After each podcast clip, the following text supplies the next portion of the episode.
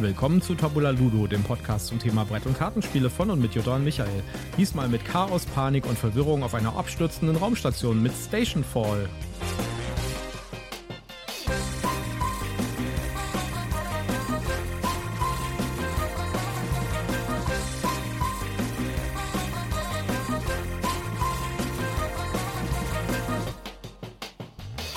Willkommen zur Ausgabe 61 von Tabula Ludo. Diesmal äh, mit totaler Chaos und Verwirrungsaktionen auf einer Raumstation, die kurz davor ist, abzustürzen. Ja, hallo und schön, dass ihr in all dem Chaos wieder mit dabei seid. Ja, mit mir am Tisch äh, wieder meine wunderbare Partnerin Jutta. Ja, mir gegenüber sitzt wie immer der zauberhafte Michael. Wunderbar, dann steigen wir doch gleich ein mit dem Werbehinweis. Der obligatorische Werbehinweis. Der obligatorische Werbehinweis, wie immer.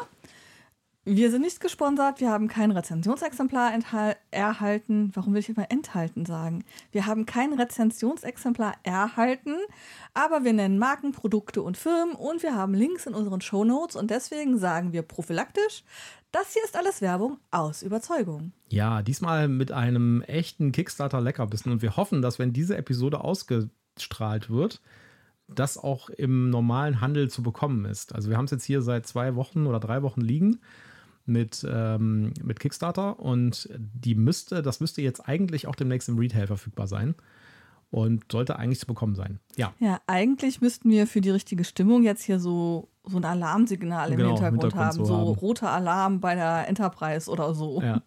ja, es geht um Stationfall.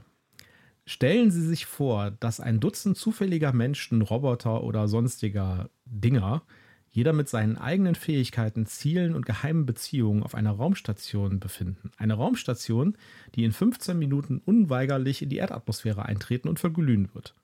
Was würdest du tun? Stationfall ist eine Schachtel voller kreativer Lösungen. Eine Schachtel, die sich im Laufe des Spiels verändern, verdrehen und Zähne bekommen wird. Stationfall ist chaotisch, kompliziert und voll gefährlicher Variablen. Ja, das war so frei übersetzt aus der Anleitung. Ja. Äh, Das Spiel gibt es im Moment nur auf Englisch. Und ich würde sagen, die Wahrscheinlichkeit, dass das in Deutsch kommt, ist relativ gering, weil das wäre ein ziemlicher Aufwand. Und äh, das Spiel ist auch sehr, sehr speziell, würde ich sagen. Ja, also äh, kleine Warnung vorab, wenn ihr euch das zulegt.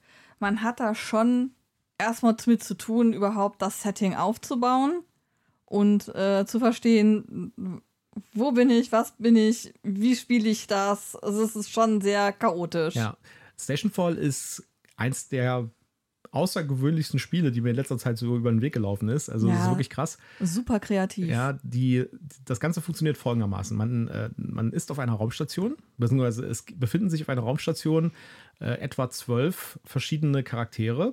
Ja, da sind dann so Sachen dabei wie der Fremde, ja, oder der entflohene Laboraffe oder äh, der Station Chief oder der Engineer. Äh, ganz verschiedene Leute, die halt auf so einer Raumstation üblicherweise vielleicht rumlaufen. Ja, der, der, der blinde Passagier zum Beispiel. gibt's Genau, auch, der ja. läuft auch immer mit rum. Äh, Jeder dieser Charaktere hat eine eigene Agenda, mit der ähm, er oder sie Punkte bekommt am Ende des Spiels. Also zum Beispiel der äh, Station Chief, der bekommt Punkte dafür, wenn alle anderen die Raumstation verlassen, aber er auf der Raumstation am Ende bleibt und damit ihr untergeht. Dafür kriegt er viele Punkte. Ja, der Engineer zum Beispiel möchte gerne, dass keiner, der durch irgendwelche komischen Krankheiten infiziert ist, äh, die Raumstation verlässt. Ja, äh, dafür kriegt er Punkte. Also jeder Charakter hat auch analog zu seinem Thema so eine, eine Liste von, von Dingen, Aufgaben Prinzip. Aufgaben, die er erfüllen muss, um Punkte zu bekommen. Ich hatte zum Beispiel die Aufgabe, Daten zu sammeln und äh, auf die Erde zu schicken, damit ich Punkte kriege. Genau. So, dieses Ich hatte die Aufgabe, kommen wir gleich noch zu, da gibt es nämlich einen kleinen Trick bei. Das Setting ist, du bist, wir sind alle auf einer Raumstation oder alle diese Charaktere sind auf einer Raumstation und diese Raumstation ist 15 Minuten vor dem Verglühen in der Erdatmosphäre. Das heißt, die ist gerade am Abstürzen und äh, ja, die, äh, die Charaktere da drauf wissen teilweise das gar nicht ja, und müssen sich vielleicht erstmal orientieren, aber in 15 Minuten ist quasi das Spiel vorbei. 15 Spielminuten. Also genau, ich wollte gerade sagen, es heißt nicht, dass das Spiel in 15 Minuten vorbei ist. Nein, Nein, nein, das nein. kann schon lange dauern. Das ist aber quasi dann auch der Rundenzähler. Das heißt, es gibt Ja. 15 Runden. Das ändert sich noch ein bisschen, je nachdem, wie viele Spieler mitspielen. Äh, Aber maximal kann es 15 Runden geben und nach 15 Runden ist das Spiel auf jeden Fall vorbei. Es gibt unter Umständen noch eine extra Runde, da gibt es noch so ein paar kleine Tricks bei und sowas, aber äh, es sind quasi 15 Runden. So, Jetzt kommt der Trick bei dem Ganzen.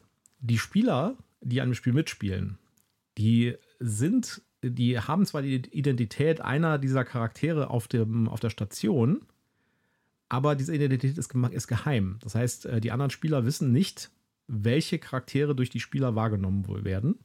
Gleichzeitig gibt es auf der Raumstation immer eine, eine festgelegte Anzahl von Charakteren, auch unter Umständen oder auf jeden Fall mehr als die Spieler sind. Das heißt, bei einem Drei-Spieler-Spiel zum Beispiel, das haben wir jetzt gespielt ähm, beim zweiten Mal, da sind es zwölf Charaktere, die auf der Raumstation sind, ja, also Station Chief, Engineer und so weiter, ja, aber halt nur drei Spieler. Und damit sind nur drei Spieler quasi in Besitz einer der Charaktere und die anderen Charaktere sind einfach da. Sind halt Nicht-Spieler-Charaktere. Wenn du so willst, genau. So, was passiert jetzt in einem Zug? Und jetzt kommt das Innovative bei dem Ganzen. Also, wenn man dran ist, bewegt man oder steuert man einen dieser zwölf Charaktere. Beliebig. Es ist egal, welchen ich nehme. Der, der gerade für das, was ich tun will, am besten positioniert ist oder die besten Fähigkeiten dafür hat, äh, weil jeder Charakter hat auch bestimmte Fähigkeiten. Es gibt zum Beispiel nur ähm, bei diesem Setting mit den zwölf, wir haben äh, so ein äh, vordefiniertes Setting gespielt. Da gab es halt nur drei Officers, aber den Officer brauche ich halt zum Beispiel, um bestimmte Schlösser aufzukriegen. Also muss ich mir überlegen, wie kriege ich jetzt einen von den drei Officers dahin, um die Tür aufzukriegen, die ich gern auf hätte. Genau.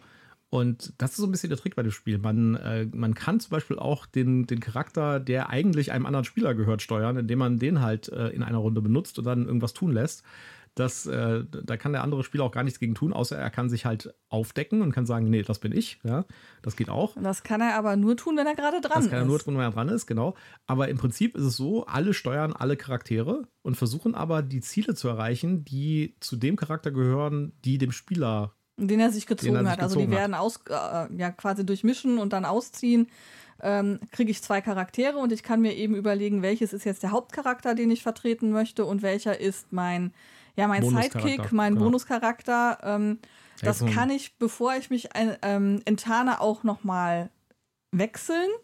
Dass ich sage, nee, ich sage jetzt einfach, der hier ist mein Bonuscharakter, weil der jetzt auf einmal, das Ziel kann ich gar nicht mehr erreichen, was da drauf steht, aber der andere hat noch Ziele, die ich jetzt noch erreichen kann. Also wechsle ich das einmal, aber das kann ich nur einmal machen. Ja. Und wenn ich einmal aufgedeckt habe, ist vorbei. Dann bin ich der Charakter fertig. So, das Spielbrett selbst stellt die Raumstation dar. Auch ziemlich innovativ. Es ist halt nicht so ein klassisches Spielbrett. Wenn man es zum ersten Mal sieht, denkt man sich, ach du Scheiße, das sieht aber kompliziert aus. Mhm. Es ist tatsächlich die Raumstation, ein Bild der Raumstation und man kann halt von Raum zu Raum gehen. Äh, wenn man sich es ein bisschen näher anschaut, sieht es so ein bisschen aus wie zum Beispiel das Spielbrett von Nemesis, wo ja. man halt äh, die, die Raumstation, äh, die, das Raumschiff oder die Marsstation sieht und dann halt von Raum zu Raum gehen kann. Jeder das Raum. hat mich auch ein bisschen an Clank äh, im ja, All ja, erinnert. Genau, ja, so ähnlich. Äh, es ist aber perspektivisch aufgebaut. Das heißt, es gibt unter Umständen Wege, die halt unter anderen Wegen hindurchführen und so. Das ist am Anfang ein bisschen verwirrend, aber da kommt man relativ schnell rein. Jeder Raum hat auch wieder eine Funktion. Also man kann in bestimmten Räumen halt bestimmte Dinge tun. Zum Beispiel im 3D-Druckraum äh, kann man sich halt irgendwelche Sachen herstellen lassen. Oder es gibt Räume, die haben äh, Luftschleusen, mit denen man nach draußen gehen kann. Es gibt Shuttles, mit denen man abhauen kann, ja, auch unter bestimmten Voraussetzungen. Das ist auch wieder so eine Ähnlichkeit zu Nemesis. Es gibt die Möglichkeit, eben Daten zu transferieren in, ähm, in einem Raum oder äh, sich Medipacks einzusammeln, damit man äh, Menschen heilen kann. Genau. Und das Ganze kann man sich, also es gibt unglaublich viele Dinge, die man tun kann. Man kann halt äh, Waffen bauen, man kann Leute irgendwie äh, Schraubenschlüssel über den Kopf ziehen, man kann Gegenstände von einem Raum in den anderen werfen, man kann damit Brandbomben werfen, man kann Helme sich bauen und Helme aufziehen, um nach draußen zu gehen und einen Umweg über, äh, den, äh, über das Weltall zu nehmen, zu einer anderen Luftschleuse. Äh, es gibt also super, super viele Kleinigkeiten, die man machen kann und super viele Möglichkeiten. Und das ist am Anfang so ein bisschen über, äh, das, das überfordernd. überfordernd so ein bisschen. Aber das ist auch der, der, der Ziel des Spiels. Es soll halt chaotisch sein und es soll so eine Art Sandbox darstellen. Also man, man hat halt diese Charaktere, die auf dieser Raumstation brennen. Ja. Jeder will irgendwie seine Ziele erfüllen und man kann halt alle möglichen Dinge tun. Die Kernmechanismen des Spiels sind eigentlich relativ einfach. Ja, man, äh, es gibt so einen Einflussmechanismus bei den Charakteren. Also man kann nicht jeden mhm. Charakter steuern, sondern man muss sozusagen den beeinflussen. Das geht dann so Mehrheitsmechanismus. Man ihn quasi zu einem Verbündeten machen, genau. indem man äh, Würfelchen drauflegt. Und dann äh, setzt man halt seine, seinen, seinen Worker, den man hat, mehr ja, oder weniger. Ja. Activation Token. Genau, setzt man auf einen den Charakteren und dann kann man diesen Charakter halt für diese Runde steuern und man hat dann entweder eine oder zwei Aktionen. Genau, wenn jemand anders den schon aktiviert hat, dann habe ich, wenn ich den auch aktiviere, nur noch eine Aktion. Genau. Oder wenn ich den quasi nochmal aktiviere, obwohl ich ihn in der Vorrunde schon aktiviert habe, dann habe ich auch nur noch eine Aktion. Genau. Es gibt ein paar Ausnahmen, die dürfen dann trotzdem zwei Aktionen machen, aber ähm, das sind halt tatsächlich Ausnahmen. Ähm, und äh, wenn ich den frisch aktiviere, dann ist der ausgeruht, dann kann er zwei Aktionen machen. Ja. Und die, also die, die Basisaktionen, die es da so gibt und die Aktionen, die die Charaktere machen können, sind sehr einfach. Also laufen, irgendwas werfen, Gegenstände aufnehmen, Gegenstände verlieren und sowas. Äh, Und die sind aber auch alle sehr thematisch und sehr logisch. Also es gibt nichts, wo ich gedacht habe bei den Regeln, irgendwie so, das macht ja irgendwie, das muss ich mir merken, sozusagen. Mhm. Es war eigentlich immer relativ klar, was, was, die, was die Sachen machen. Also die, äh, die Offiziere können zum Beispiel verschlossene Türen aufschließen, ja.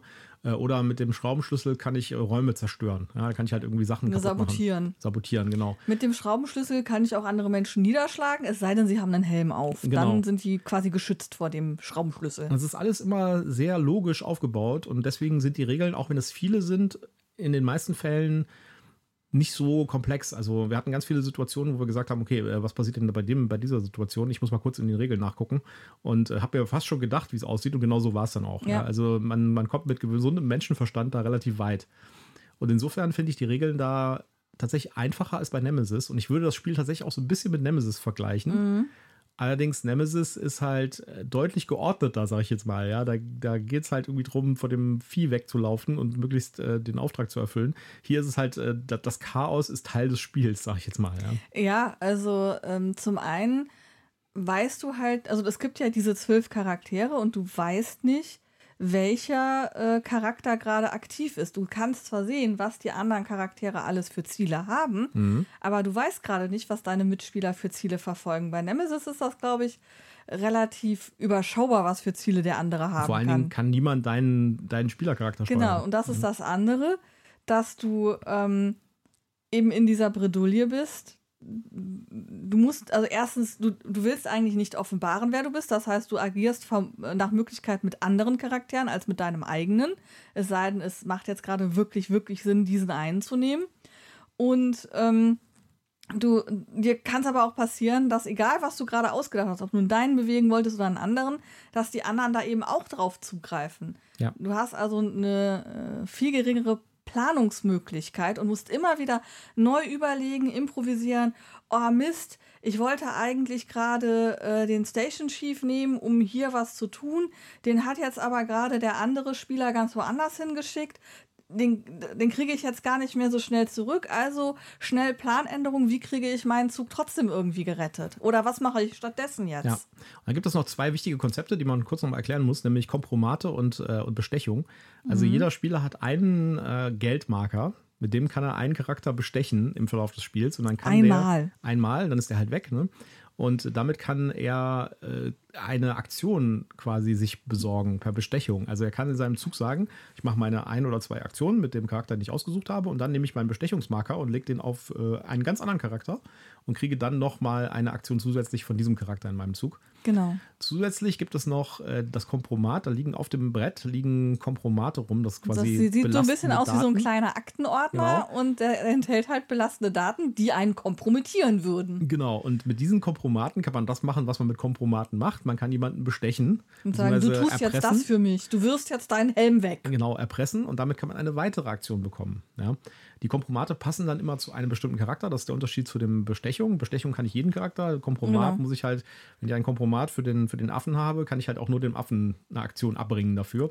Und mit diesen Funktionen kann man sich, äh, und das ist das Ziel bei dem Ganzen, das steht auch in der Anleitung, dass man quasi sich solche cinematisch-epischen Aktionen macht, wie beispielsweise der, äh, ich nehme das Kompromat ähm, von dem Affen und sage dem Affen so, du hast jetzt eine Aktion, dann äh, nimmst du den Helm, den du hast und äh, schmeißt den durch die Verbindungsverbindung in den nächsten Raum. Genau. In die, äh, ins Area Control. Genau, da steht ein weiterer Typ, ja, dem, äh, mit dem ich bestechen kann mit meinem Geld.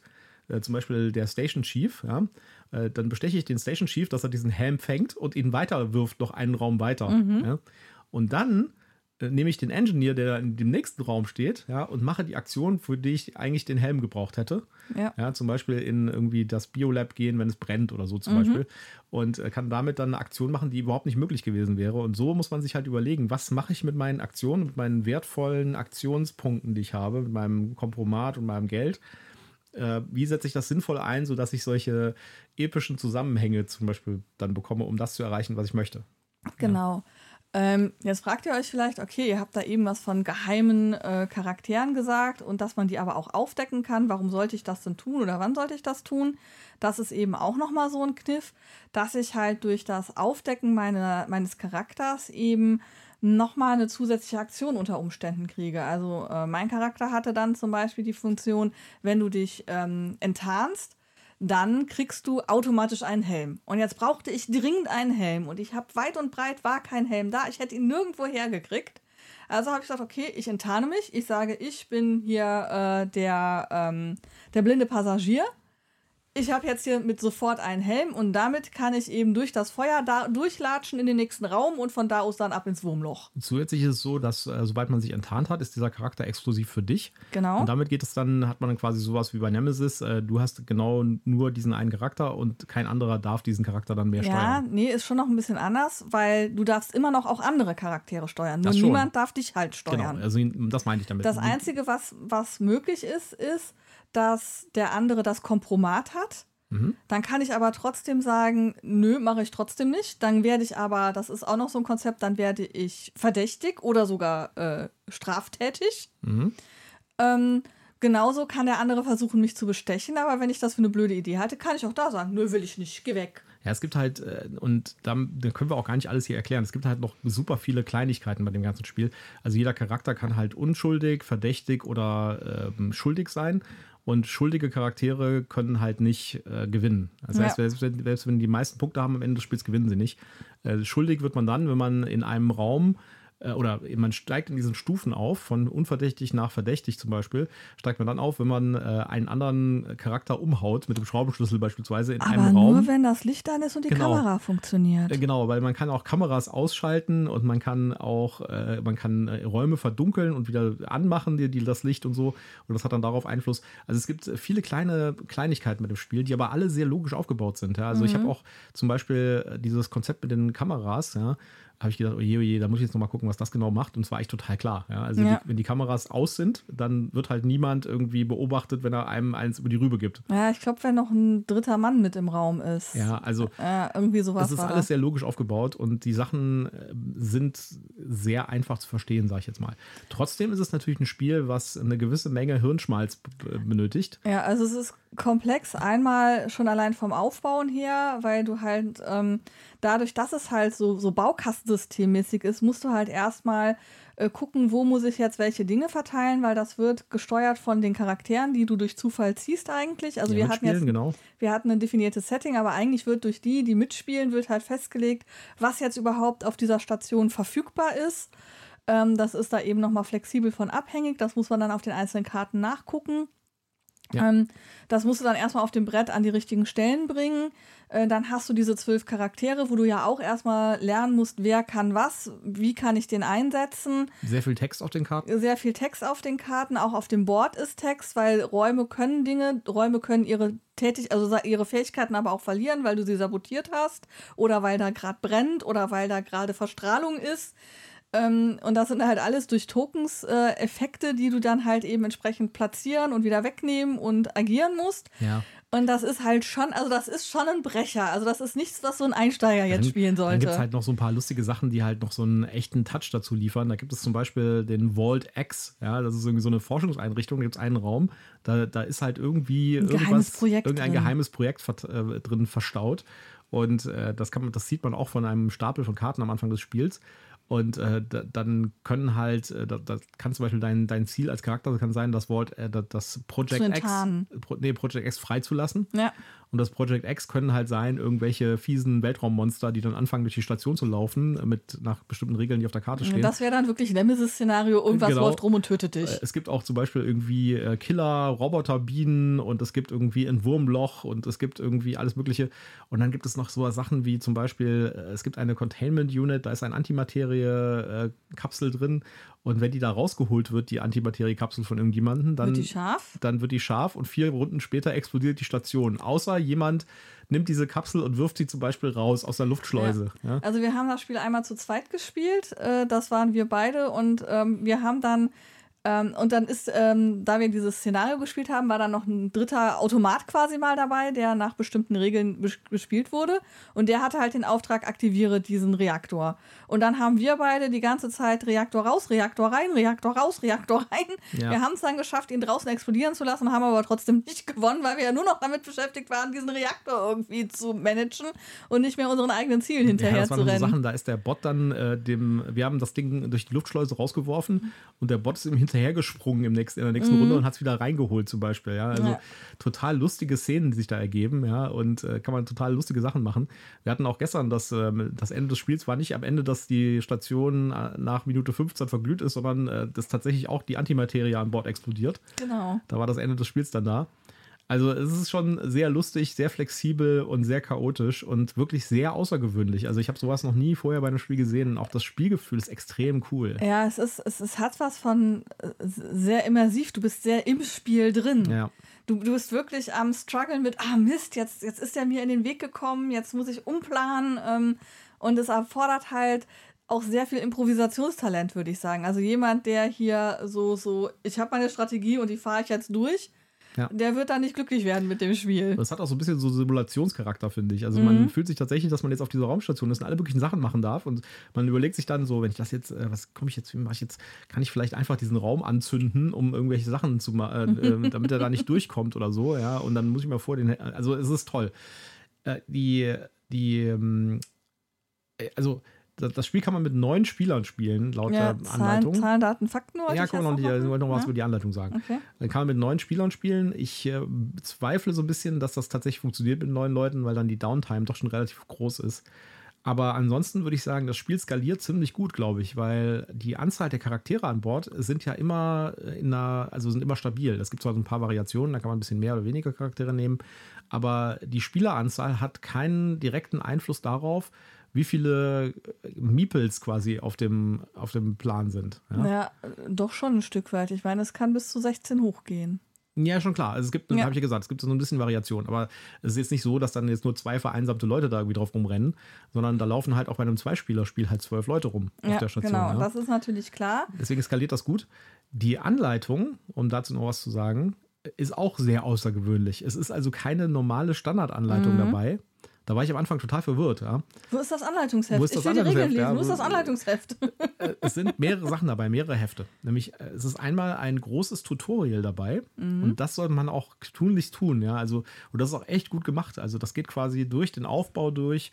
Das äh, erzählt einem, um was es geht, was das Ziel ist und führt dann über Spielrunden mit so einem äh, Bot-Spieler die, äh, die Spielkonzepte ein und entlässt einen dann irgendwann an einer bestimmten Stelle in ein normales Spiel. Das heißt, selbst wenn man das Tutorial spielt, die zweite Hälfte des Spiels ist dann quasi ein ganz normales Spiel. Man wird quasi so Ja. entlassen in dieses Spiel. Genau, man kriegt, man kriegt so sukzessive, so, so, funkt, so setzt du deine Aktionen ein, so bewegst du dich, so, so, funktioniert. Feuer, so funktionieren die Kameras und so Genau. weiter. Ja. Und äh, das funktioniert gut. Dann gibt es zusätzlich einen, ein, ein großes Heft über die Charaktere.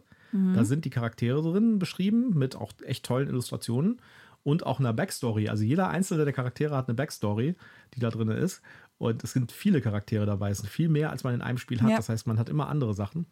Und da sind auch so Strategiehinweise drin. Ja, Mhm. Also wie sollte man diesen Charakter spielen? Und das ist auch extrem wichtig bei dem Spiel. Ja, dass ich mir vorher überlegt, was will ich eigentlich tun oder was ist der beste Ziel dafür.